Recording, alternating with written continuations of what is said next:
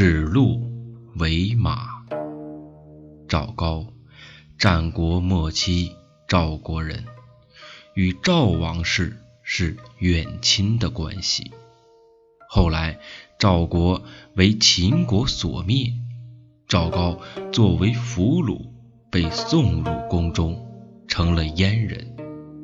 当时初定天下的秦始皇为了控制六国百姓，实施高压政策，让官吏代行失职，专上法制。赵高非常聪明，将所有的法制条例背得滚瓜烂熟，讨得秦始皇的欢心，被封为中书令。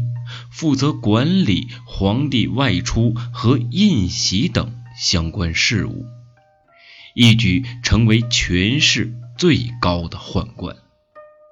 秦始皇去世后，赵高帮助公子胡亥谋篡了皇位，得逞后，他把持了国家的政事，即便已经掌握了大权。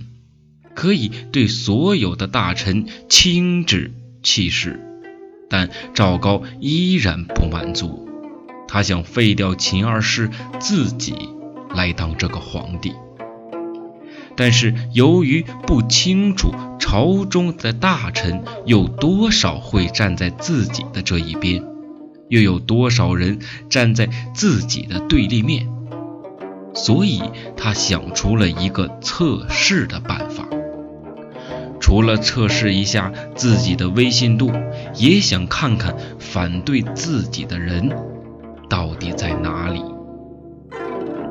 某天上朝，赵高命人牵了一头鹿走了上来，然后笑着对秦二世说：“陛下，这是臣献给你的良驹。”秦二世看了看那头鹿，笑着说。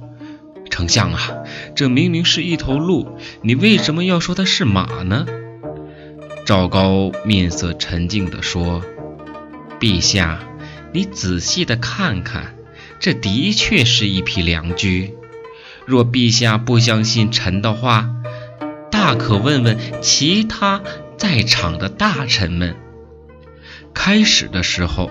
大臣们不明白赵高葫芦里到底卖的是什么药，但他看到赵高脸上那高深莫测的笑容时，瞬间什么都清楚了。那些心中仍有良知但却缺乏胆量的人，都把头低了下来，什么也不敢说。那些不畏强权正直的官臣。则一口咬定那是一头鹿，不可能是马。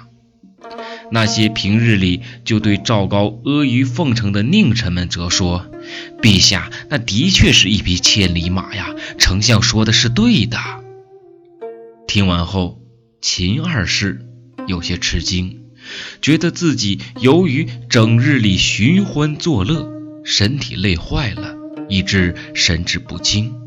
以致将马和鹿混淆了，所以对于赵高的把戏，也只是一笑而过，并没有深究什么。但赵高却未罢手，之后不久，他就借用不同的理由，陆续杀掉了那些与他意志相违背的大臣。